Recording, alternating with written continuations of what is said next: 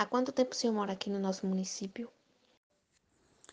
Olá, bom dia, tudo bem? Eu sou o professor Anderson Acioli, é, morador do município de Miguel Comum. Nasci em Jacobina, mas só o nascimento mesmo, sou calmonense desde quando nasci.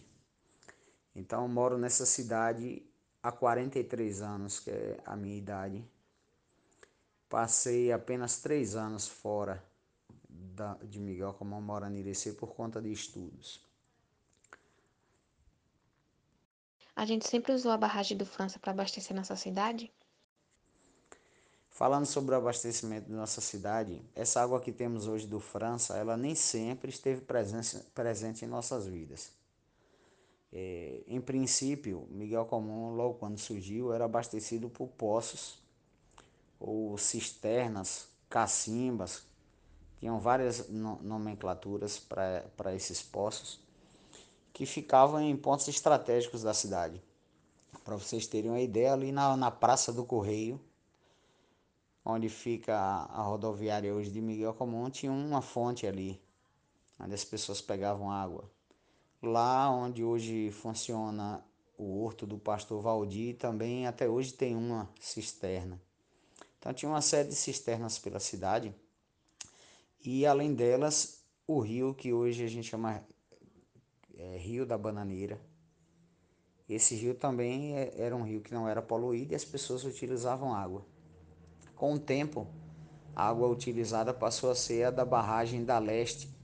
Isso aí entre, entre a década de 40 e 50. A empresa que era responsável pela a ferrovia de Miguel Comum construiu uma barragem que hoje está situada no Parque Estadual das Sete Passagens e passou a abastecer a nossa cidade. A água do França, ela na verdade aconteceu a inauguração da barragem, a construção em 96, 1996, no, no governo do então administrador Ronan Oliveira Mota.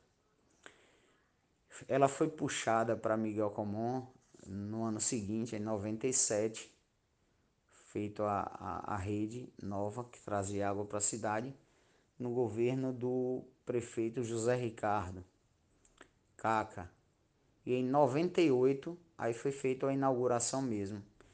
Até em praça pública e com, com o governador da época que, que era Paulo Souto. O que o senhor sabe sobre as enchentes que já aconteceu aqui? Tem muitos episódios importantes e interessantes na história de Miguel Comum. E, e que alguns não foram marcados de forma positiva, como as enchentes. A pior delas foi em 1948. Aconteceu numa noite de Natal. É, as pessoas, muitas delas já tinham feito sua ceia de Natal, já estavam dormindo e foram pegos de surpresas, de surpresa com a tromba d'água que desceu da Bananeira por esse rio que a gente chama Rio da Bananeira. Passa é, por trás de, de algumas ruas, por dentro da cidade, na verdade, de Miguel Comum. E aí o que aconteceu? É, esse rio veio trazendo com a tromba d'água muitas árvores, cercas que encontrava pelo caminho, pedras, e encontrou o pontilhão feito pela ferrovia, né? a empresa Via Férrea Leste Brasileira. Encontrou o pontilhão como uma barreira e acabou é, servindo é, de forma negativa para que barrasse essa água e ela entrasse com muita força na cidade. Muitas casas foram derrubadas, principalmente as casas da, na Rua das Flores, eram casas antigas de adubo, não resistiram à força da água, muitas caíram. Porém, ninguém, dormi, ninguém morreu dentro da cidade. Por que, é que eu falo dentro da cidade? Porque nesse mesmo período aconteceu um acidente com a Maria Fumaça, que vinha chegando em Miguel Comum, e nesse acidente houve o óbito do maquinista apenas um maquinista faleceu ali próximo à Água Branca. é, a água da enchente do rio tirou a, a parte de baixo dos trilhos, que a, a gente chama de, de banca, onde recebia o, ficava em cima a linha de trem e o trem, a parte da máquina, ela foi soterrada, ficando esse maquinista é, sob a terra durante cinco dias até que as pessoas conseguissem retirá-lo. As outras pessoas da, da Rua das Flores, do bairro das Dez Irmãs, que também foi atingido, né, bairro do Arroz, com a enchente, é, não aconteceu caso de morte. As, os, os moradores conseguiram tirar essas pessoas. A enchente foi tão grande que amarraram cordas de um lado para outro da rua para poder atravessar entre, é, de uma árvore para outra, para que quem, aqueles mais fortes e que conseguiam nadar atravessassem e retirassem as pessoas de dentro de casa. Para vocês terem uma ideia da força da enchente, a água da enchente chegou até aquela ladeira da 15 de novembro, próximo à Praça Jacobina Vieira. Uma outra enchente que aconteceu em Miguel Comum, foram as duas piores, foi em 2000. Essa aí aconteceu durante o dia, por volta das 10 e meia da manhã. Ninguém estava esperando porque era uma chuva normal, mas aconteceu essa tromba d'água na bananeira invadiu a cidade. Eu era morador da Rua das Flores e na minha casa, por exemplo, a água chegou a um metro e meio de altura. Muita gente perdeu móveis, roupas, colchões, mas é, fomos bastante auxiliados pelos moradores da, das outras ruas. As pessoas vinham para ajudar a retirar as coisas dentro de casa, caminhões, caminhonetes, e, e o prejuízo não foi tão grande em relação a, a, a atingir as pessoas com morte ou com algum outro acidente. Em 2002 aconteceu uma outra enchente na cidade, mas aí já tinha, já tinha sido realizada uma obra de desvio do leito do rio e, e aprofundaram também esse, esse leito e a água não chegou a invadir as casas. Né? Isso aconteceu em 2002 na administração, em uma das administrações do prefeito Caca. É, já passou por situações de seca e falta d'água? O interessante é que nossa cidade, é, além das enchentes, é, ela sofre também com seca né? uma contradição. Só que as secas são em períodos muito maiores do que as enchentes. Nós vivemos num semiárido e constantemente nós passamos por, por situações em que as chuvas são escassas, os animais e as pessoas passam por dificuldade, principalmente quem é da zona rural, os agricultores. E é, a falta de água faz com que as pessoas entre, acabem entrando até em desespero. Há alguns anos atrás, coisa assim de uns oito anos atrás, para quem acompanhou de perto, eu falo porque eu também sou produtor, tenho, tenho terra, muita gente desesperado com, com empréstimos que fizeram em banco, perdendo animais. Tivemos é, casos de, de pessoas produtores falarem em suicídio, em, em acabar com tudo que tinha. Muitos venderam muita coisa e até hoje não recuperaram. Mas a, a situação pior da história de Mingau Comando de Seca foi em 1932. Em 1932 nós não tínhamos a, as facilidades e tecnologias que temos hoje de furar um poço artesiano, de ter um caminhão pipa para trazer água né, de, de ter estruturas para armazenar água. Então, em 32 a seca foi absurda. Nas pesquisas que eu fiz e nas entrevistas que eu fiz com pessoas que viveram naquela época, muita gente abandonou nossa cidade. Muito da criação morreu das pessoas, não conseguiram recuperar é, era necessário trazer alimentos de fora até do nosso estado. Hoje a gente sabe que boa parte dos alimentos que, que estão nos supermercados, que você encontra na feira, vem às vezes fora do, fora do nosso estado mesmo.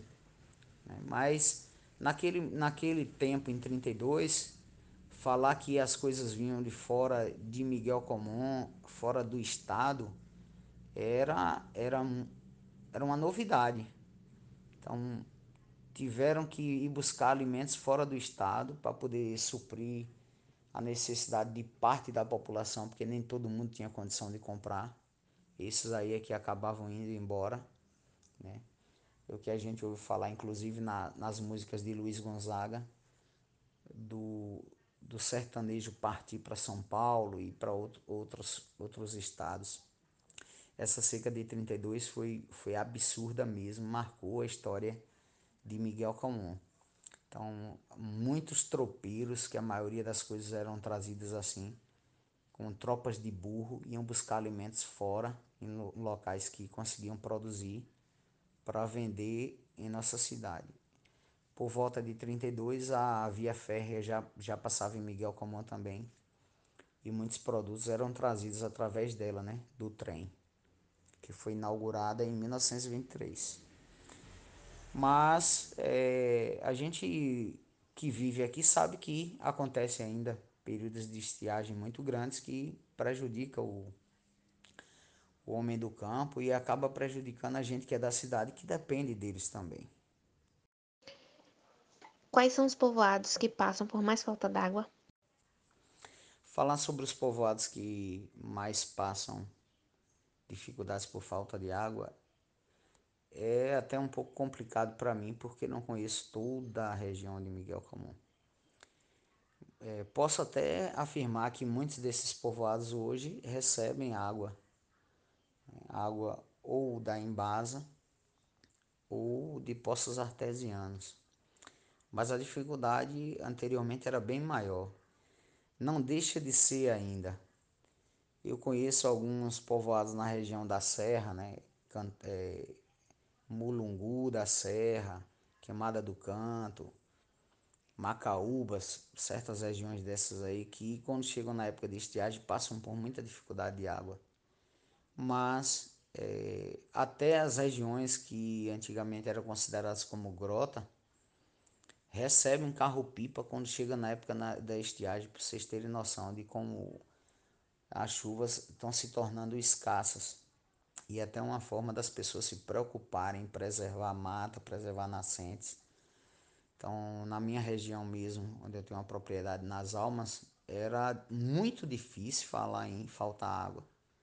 As pessoas compram água que é trazida de lá, que é uma água considerada pura, quase mineral. E, e chega na época de estiagem, está faltando água. Foi feito, foram, foi feito um poço lá mesmo para abastecer povoado de Almas, Cabral e Aça Peixe, furado até no meu terreno. Então, assim, é, é feita uma tentativa de melhorar a situação de abastecimento de água nos povoados, mas a gente sabe que não deixa de faltar. Como falei em, é, em falas anteriores, nós vivemos numa região de semiárido e quando chega o período das estiagens, os tanques, os poços acabam secando e a dificuldade de água aumenta. Então são muitos os povoados que ainda passam por essa dificuldade. Quanto tempo durou a pior seca de Miguel Comum?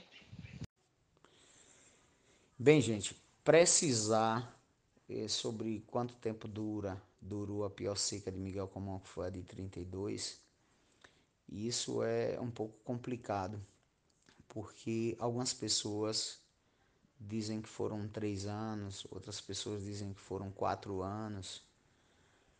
Então fica difícil dizer. Sei que foi a seca pior de nossa cidade. Imaginem um ano de seca, já não é fácil. Imagine uma, uma seca dessa que pode ter durado aí 3, 4 ou 5 anos. As pessoas que. Muitas das pessoas que viveram nesse período hoje não vivem mais, né?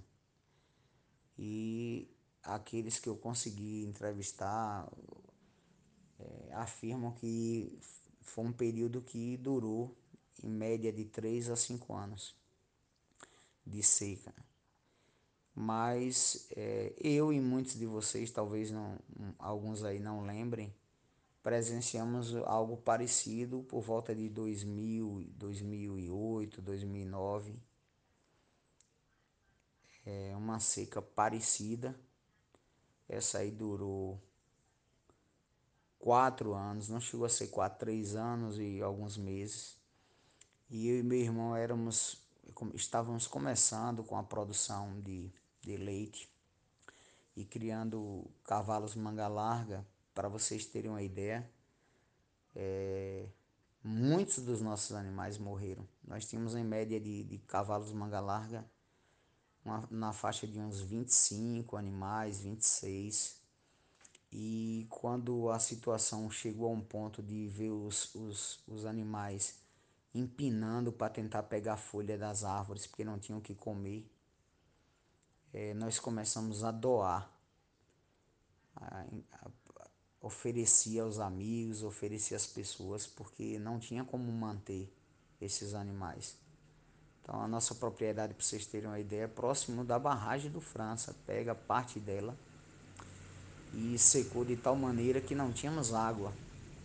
É, eu tenho vídeos e fotografias é, caminhando dentro do rio, lugares onde a profundidade chegava a quase 4 metros de profundidade, não tinha uma gota de água para os animais beberem. Eles sentiam o cheiro da terra molhada, desciam atrás de água, acabava atolando na lama, morria por conta da fraqueza. Então, uma cena que eu não quero ver jamais. Eu, eu entrei em desespero mesmo quando eu vi uma, uma égua que eu gostava muito ela ia em pé, empinando para pegar folha de joá, porque o juazeiro, o umbuzeiro, ele tem mais resistência na seca. Aquilo me cortou o coração. Mas tem depoimentos de, de amigos meus de, de ver o gado, chegar e ver o gado olhando para o céu e berrando. Teve um tio de um amigo meu de faculdade, um colega de faculdade, que escreveu uma carta para a família e deixou dizendo que estava indo para a roça acabar com tudo, com a vida dele, porque não aguentava mais chegar na, na terra e ver o gado lambendo terra e berrando, olhando para o céu, parecendo que o animal sabe que tem inteligência né, de saber que a água vem do céu. E quando a família chegou lá, ele tinha se suicidado. Então foi um desespero total nesse período, mais ou menos em 2008, 2009 três ou quatro anos, quase quatro anos de seca. Então espero que eu tenha colaborado com o trabalho de vocês e tenham um bom dia e uma boa apresentação. Essa foi a entrevista com Anderson Cioli, morador do nosso município, professor do Colégio Estadual Nossa Senhora da Conceição. Muito obrigada a todos que assistiram e até a próxima.